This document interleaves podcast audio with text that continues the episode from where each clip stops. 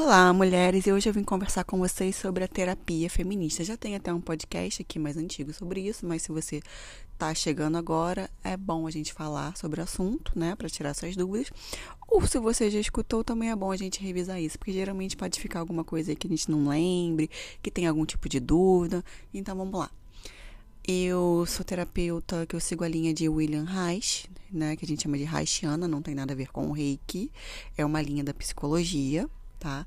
Onde a gente parte da seguinte premissa: é, o corpo afeta a mente e a mente afeta o corpo. Então, nós olhamos sempre o conjunto da pessoa, não apenas os sintomas emocionais, mas a gente vê né, como é que está a questão física, se você tem alguma doença ali que pode ter uma causa que a gente chama de psicossomática, né, que ou seja, uma junção de fatores emocionais que levam a um adoecimento físico, tá? Então a gente faz todo esse olhar conjunto aí para corpo, mente e emoção, né? Para que a gente consiga chegar numa, num equilíbrio, numa qualidade de vida para o paciente. E aí é onde entra a questão feminista. A questão feminista ela vai entrar justamente né, levando sempre em consideração a questão de socialização feminina e história. Então a terapia feminista é isso, né? A gente adequar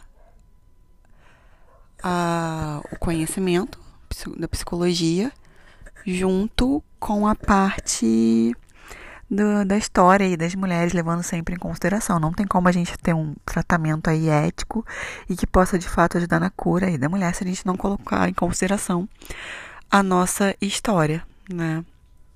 Então é isso.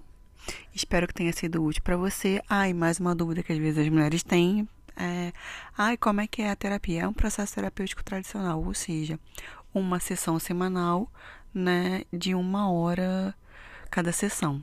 Tem terapias que colocam 50 minutos, eu coloco uma hora por sessão. Para mais contato, você pode entrar em contato, pode me procurar lá no Instagram, que é o carolinacarvalho.terapeuta.